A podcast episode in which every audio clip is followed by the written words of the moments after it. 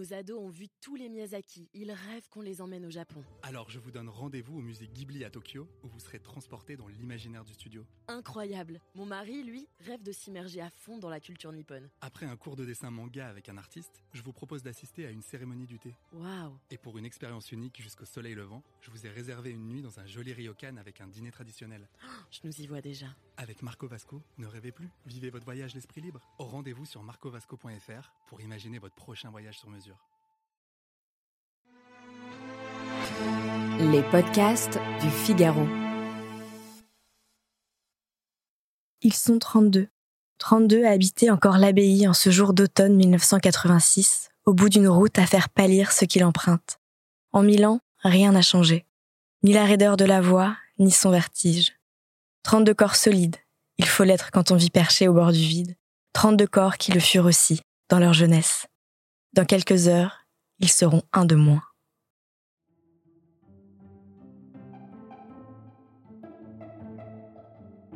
Bonjour et bienvenue dans le podcast Le Moment des livres. Vous venez d'écouter un extrait de Veiller sur elle de Jean-Baptiste Andrea, publié chez l'Iconoclaste. Un roman d'amitié, un roman d'aventure à la Dumas qui nous emporte sur les pas d'un sculpteur de génie mais désargenté, et d'une femme richissime mais vouée au mariage dans une Italie fascisante. Et surtout un roman qui vient de remporter le prix Goncourt. Je m'appelle Alice Develay et aujourd'hui je suis avec l'auteur de ce roman. Bonjour Jean-Baptiste Andrea. Bonjour. Alors première question, comment ça va? Est-ce que vous avez bien dormi? Oui, j'étais épuisé hier soir en fait. C'est la nuit précédente où ça a été plus difficile. J'ai mis du temps à m'endormir. Et là vous avez fait la fête? Euh, non, j'étais très sérieux. Comme j'avais des engagements très tôt ce matin, je suis rentré à 1h du matin. Ah ça va Et je suis tombé, voilà, et je suis tombé dans mon lit. J'ai quand même mis un peu de temps à m'endormir, hein, le temps de redescendre de la journée. Et puis la nuit a été courte, mais j'ai quand même dormi. C'était un rêve d'enfant de recevoir le Goncourt? Pas du tout. Mon rêve d'enfant est de devenir écrivain. Je me suis jamais imaginé une seule fois un jour recevoir le Goncourt. C'est c'est complètement incroyable. Racontez-nous justement comment ça s'est passé cette annonce du Goncourt. Alors on était euh, tous rassemblés chez donc à l'Iconoclaste, mon éditeur. Je voyais arriver de plus en plus de monde et, je- et de, qui, qui venait pour une annonce potentielle, ce qui me stressait énormément parce qu'on avait quand même statistiquement plus de chances de ne pas l'avoir. On était enfin trois en finale euh, puisque les Chinois avaient eu le féminin. Et, je me disais, mais tous ces gens, euh, statistiquement, ont beaucoup plus de chances d'être déçus que d'être heureux. Et on s'était dit, bon, à 30, s'il n'y a pas de, nou- de nouvelles, c'est mauvais signe. Et on se donne 35. Là, 35, c'est sûr que c'est fini. On attend quand même jusqu'à 37 et on se dit, bon, là, c'est fini, puisque en fait, les perdants ne sont pas appelés. On se dit, c'est fini. On fait, un, on fait avec euh, Laurent, euh, mon éditeur, un petit euh, speech très rapide en disant, bah, on est content d'avoir vécu ça. Et c'est vrai que ça a été les derniers jours d'une d'intensité émotionnelle vraiment magnifique, qu'on gagne ou qu'on perde. Et donc, on ouvre une petite bouteille de champagne à partager. Moi, je texte ma- mes amis et ma famille en leur disant, bon, bah, c'est pas nous. Et on passe dix minutes comme ça, où je réponds à mes textos, bah, c'est pas grave. Ouais, et c'est pas grave. Et tout d'un coup, le- Laurent sort comme un. en- J'entends des cris. Et Laurent, j'ai les frissons, en fait, c'est encore émo- émouvant d'en parler. Et Laurent réapparaît en, larmes en disant Arrêtez, arrêtez, c'est nous, c'est nous. Et je, et comprends pas trop ce qui se passe. Et, je suis entraîné. Enfin, si, je comprends. Enfin, je comprends intellectuellement, mais il y a un petit moment de, en fait, de flottement de dire Mais comment on passe de c'est pas nous à c'est nous Euh, Et en fait, ils ont annoncé tard. Et donc, je suis entraîné dans une, à travers la foule de tous les gens des iconoclastes des arènes qui sont tous en larmes. On est tous en larmes et dans un taxi. Je dis, mais attendez, mais laissez-moi prendre mes lentilles. Euh, et puis, je prends pas mes lentilles. Donc, je suis arrivé dans ce flou magnifique. Mais à la bonne adresse. À la bonne adresse, ouais. Je crois que le taxi et le chauffeur hallucinaient. On est dans un état dans la voiture. Donc vous aviez déjà remporté le prix du roman Fnac pour ce roman et maintenant le Goncourt. Qu'est-ce que ça représente pour vous ce prix? Le Goncourt, c'est un type de prix que, que je n'avais euh, euh, jamais eu. C'est un prix de, de mes pères et des noms que j'ai beaucoup entendus dans, chez moi ou que j'ai lus et que, j'ai entendu enfant d'ailleurs, parce que mes parents étaient gros lecteurs et, donc qui, qui m'ont accompagné en fait. Euh, Donc, donc c'est et puis il y a le mythe. Il y a le mythe, c'est le, le plus vieux prix littéraire du monde. Enfin, c'est c'est très dur d'enregistrer ce que c'est cette expérience et je je suis heureux de l'avoir vécu indépendamment du, du fait qu'évidemment, je suis heureux que ce roman soit récompensé, que c'est un, un roman qui, qui- est très personnel et qui m'est très cher. Et Indépendamment de ça, en plus, l'expérience humaine est, est d'une intensité incroyable. J'ai travaillé dans le cinéma, je crois qu'un Oscar n'est pas à ce niveau-là. Mais vraiment, je pense que c'est pas à ce niveau-là. Qu'est-ce que ça va changer pour vous le Goncourt au, au quotidien? Je, je pense qu'en fait, ça va pas changer énormément de choses. En fait, hier soir, dans mon lit, donc avant de me coucher, j'ai une sorte de petite euh, mini attaque de panique en me disant, mais c'est énorme en réalisant. Et puis, en fait, tout d'un coup, je me suis dit, mais finalement, c'est vrai que ça change pas grand chose parce que je tourne énormément en librairie. Mais j'ai accepté toutes les invitations de libraires, libraires qui m'ont soutenu depuis mon premier livre, donc je leur suis très reconnaissant. Donc j'ai un, un programme ultra chargé, qui peut quasiment pas se charger plus pour le moment. Et donc je me dis finalement, ça n'est que la même chose en un peu plus intense. Je pense que ça va prolonger ça, ça c'est certain. Avec beaucoup de messages aussi et beaucoup de gens Ah, qui vont oui, vouloir oui, voir. Non, non, j'ai bah, voilà, j'ai reçu beaucoup de, de- de messages. C'est- quelque chose d'incroyable. Le, le téléphone se transforme en sapin de Noël. et je pense que ça va étendre ce- cette tournée que, dans laquelle je me suis lancé. Euh, mais je vais aussi faire attention à ce que ça ne n'endommage pas euh, ce que je veux faire, c'est-à-dire écrire. Et votre roman s'est déjà vendu à plus de 50 000 exemplaires, ce qui est énorme. Qu'est-ce qui plaît selon vous dans votre roman? Alors en fait, je crois tout simplement que d'abord le romanesque qui est, qui est, qui- qui est là dans ce roman et qui était, mon- qui était mon envie, les gens se reconnaissent là-dedans, les gens ont envie qu'on leur raconte des histoires. Fondamentalement, en fait, l'être humain a envie qu'on lui raconte des histoires. C'est pas pour rien que on raconte des histoires depuis euh, quelques millénaires. Et Donc il y a un désir fondamental de l'humain de transcender le réel, je pense, à travers, euh, à travers des histoires. Moi, je m'ancre dans cette tradition littéraire qui consiste à raconter des histoires. Et c'est très important pour moi. Et il y a mille façons de raconter des histoires. Il y a des façons expérimentales, il y a des façons traditionnelles, mais il n'y a pas de forme supérieure à une autre, ça je tiens à le dire. En revanche, il y a des bonnes histoires et il y a soit des mauvaises histoires, soit pas d'histoires. Moi, j'ai essayé d'écrire une bonne histoire. Et d'ailleurs, Eric Emmanuel Schmitt disait hier que c'était le Goncourt du romanesque. Oui, et ben je, je me Eric Emmanuel Schmitt en plus a lui cette cette grande tradition en tant qu'auteur du romanesque et c'est pour ça qu'il a du succès. Les, les gens veulent qu'on leur raconte des histoires. Moi, je, je, je- les gens viennent me remercier de leur avoir raconté une histoire, d'avoir écrit quelque chose de romanesque.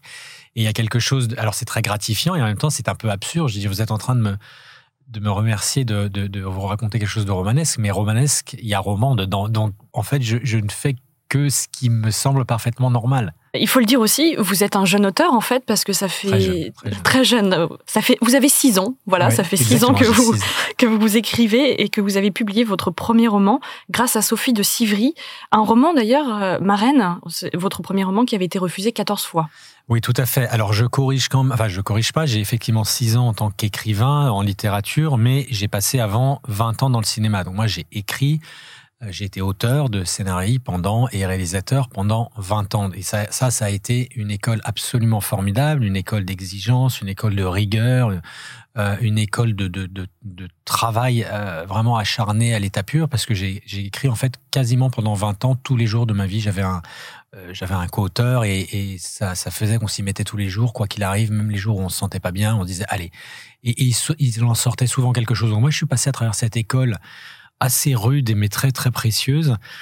Donc mon, mon premier roman ne, ne sort pas juste Oui, de nulle part. Voilà, de nulle part. Je crois qu'il il a bénéficié dans sa concision de, de cette expérience-là. Mais voilà, sinon vrai, c'est vrai que les gens me demandent souvent est-ce que vous avez d'autres romans dans les tiroirs non publiés? Non, j'en ai pas.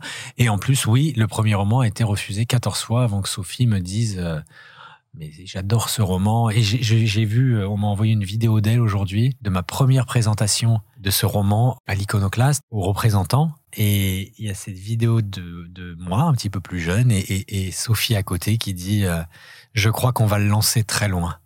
Ah bah, elle C'est avait, très elle avait vu émouvant. juste. Elle avait vu juste.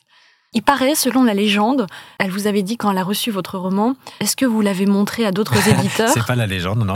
C'est la vérité. Elle m'a dit Est-ce que vous, est-ce que vous l'avez montré Est-ce que tu l'as montré à d'autres éditeurs? Et moi, je lui ai tout de suite dit absolument pas. Non, non, vous êtes les premiers à qui je le montre. non, mais parce que je me disais bien qu'effectivement, si j'avais peur que si je lui dise qu'il avait été refusé partout, puisque c'est enfin partout, pas partout, mais en tout cas les 14 ou 15 éditeurs à qui, chez qui je l'avais envoyé, elle, elle soit prise de doute. Et alors, alors qu'elle n'aurait jamais été prise de doute. Moi, je lui ai quand même dit la vérité, euh, genre, euh, enfin, peut-être euh, deux, trois mois après. hein. Ah, quand même Oui, oui, je, je dis la vérité, je suis, voilà.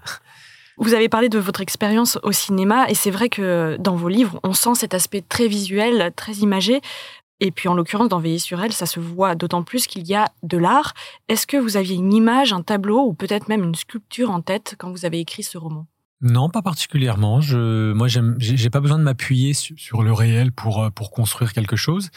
Ce qui veut pas dire que je manque dedans, mais non, je, je- on, on pose beaucoup cette question d'ailleurs, mais la, la en fait, qui est au centre de, de ce roman, hein, cette mystérieuse statue, c'est une euh, forme obligée, hein, c'est la Vierge avec le corps du Christ à la descente de la croix. Donc j'avais une image vague en tête de la même manière que les visages de mes personnages, par exemple, je ne les décris pas en me basant sur des personnages existants.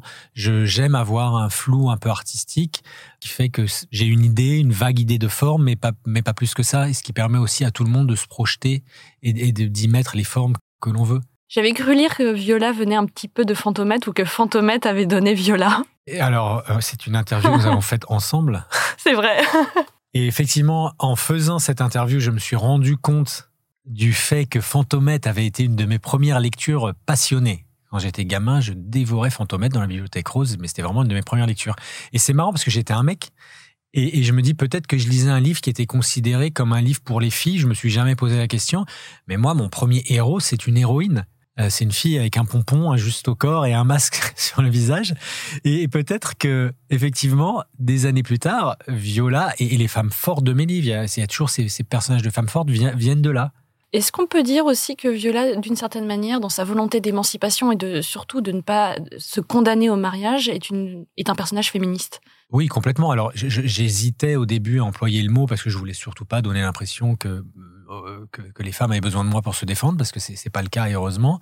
Mais c'est vrai que euh, c'est une ode à une femme libre, oui, féministe, euh, s'il faut mettre un mot dessus, une femme qui refuse toutes les contraintes qui sont associées à son époque, à son sexe, et qui va se battre contre ses propres limites, contre ses propres verrous. oui, absolument, c'est une héroïne très moderne, en fait, j'espère. Il y a un autre personnage dans votre livre, c'est l'Italie. Est-ce que l'Italie est indissociable de l'art? Ah oui, bah, oui, oui. Bah, L'Italie nous a tellement, a tellement offert à, la civilisation occidentale dans tous les domaines que moi j'ai du mal à, dissocier ce pays de l'art. De toute façon, quand on est allé en Italie une fois, on ne peut plus jamais dissocier l'Italie de l'art parce que l'art est au coin de la rue. C'est absolument étonnant. C'est même en France, qui est quand même un pays magnifique, euh, on n'a pas du tout cette présence de l'art dans la rue. Euh, et je dis, euh, enfin Mimo dit dans ce livre, hein, il parle de cette terre de marbre et d'ordures où vraiment les façades de marbre les plus sublimes peuvent finir dans des tas d'ordures. C'est c'est un pays sublime et, et moi je l'associe d'autant plus à ça que c'est à 15 ans que je suis, je suis allé pour la première fois à l'étranger, c'était en Italie.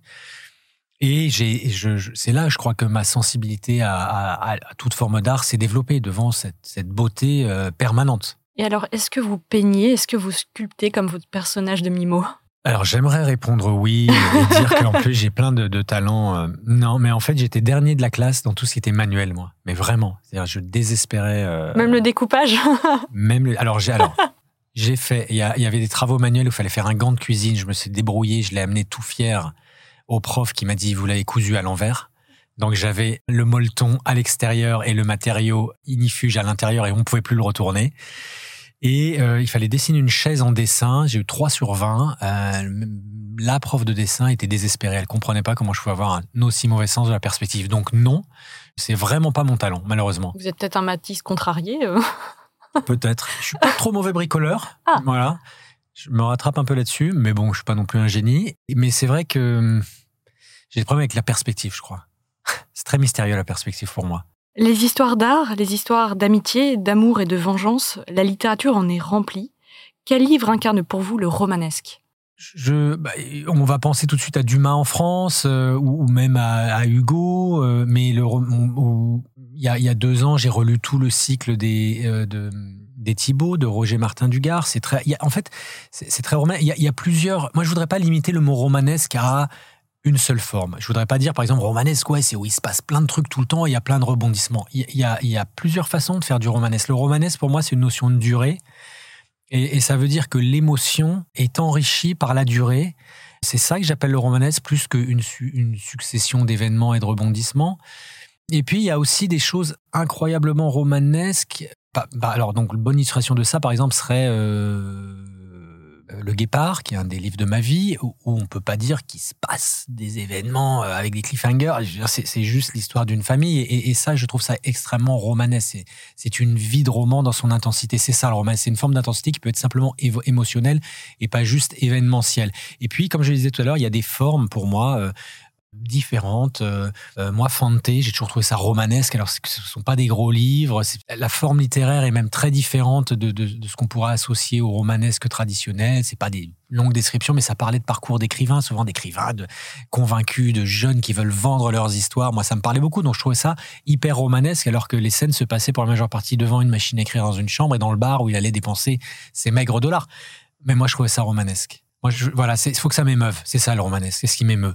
On a parlé tout à l'heure de Fantomètre, mais je vous pose quand même la question quel livre vous a fait aimer lire? Je ne me rappelle pas, en fait. Je, me rappelle de Fantomètre parce qu'effectivement, je les dévorais. Je, n'ai pas, moi, un moment de ma vie où je me suis dit, tiens, euh, j'aime lire. Je, de Fantomètre, je suis passé à des choses un petit peu plus compliquées.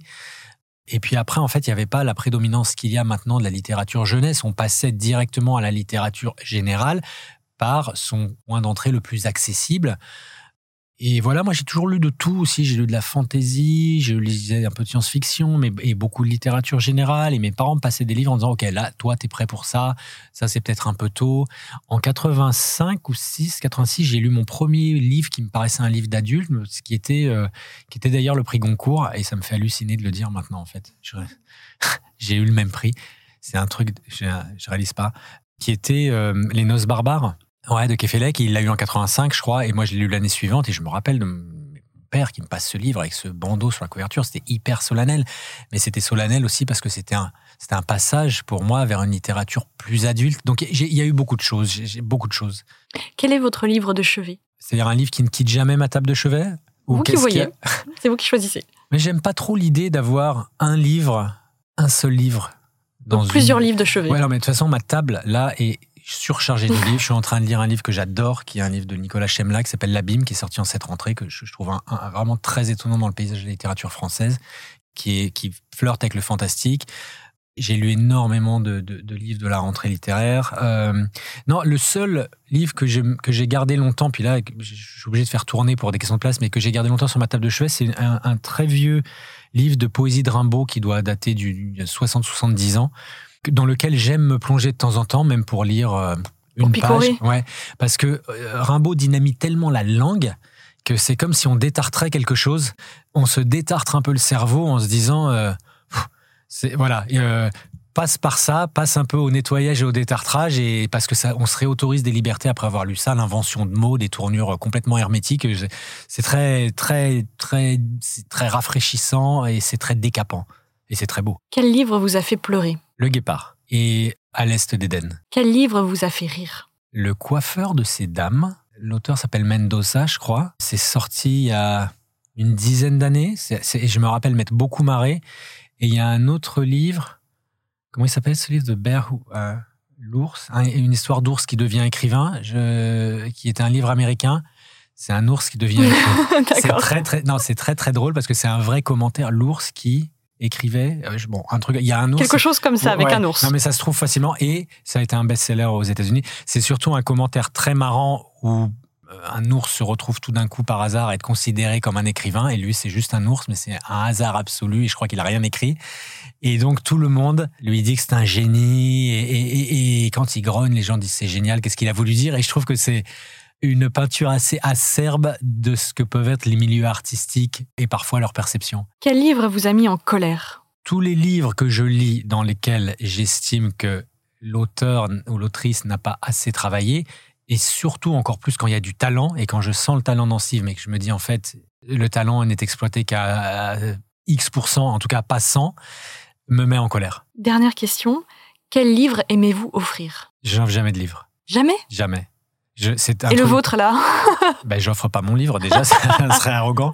Non, je suis content que. Non, mais c'est pas. Je suis très content que des livres s'offrent, je trouve ça merveilleux.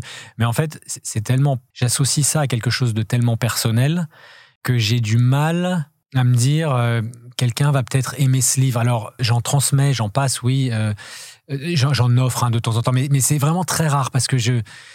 Des fois, on n'est pas sûr que les gens lisent. Moi, j'ai une sensibilité un peu spéciale, il faut dire. Je, voilà, et je suis jamais sûr de est-ce que ça va plaire. Donc, j'ai pas ce réflexe de d'offrir des livres. Ouais, non, c'est un truc tellement intime. Mais je suis content que les gens offrent des livres. Hein. Et même pas votre Goncourt maintenant? Vous oseriez pas le. Vous voulez que j'offre mon mais, Goncourt que mais moi tout à fait. Ah mais bien sûr. Non, je trouverais ça hyper arrogant. Bah, vous faites une dédicace dedans. ouais, alors bah, je vais y réfléchir. je rappelle que vous venez de remporter le prix Goncourt pour votre roman Veiller sur elle, publié aux éditions de l'Iconoclaste. Merci Jean-Baptiste Andrea. Merci de m'avoir accueilli. Merci d'avoir écouté ce podcast. Je suis Alice Develay, journaliste au Figaro littéraire. Vous pouvez retrouver le moment des livres sur Figaro Radio, le site du Figaro et sur toutes les plateformes d'écoute. À bientôt!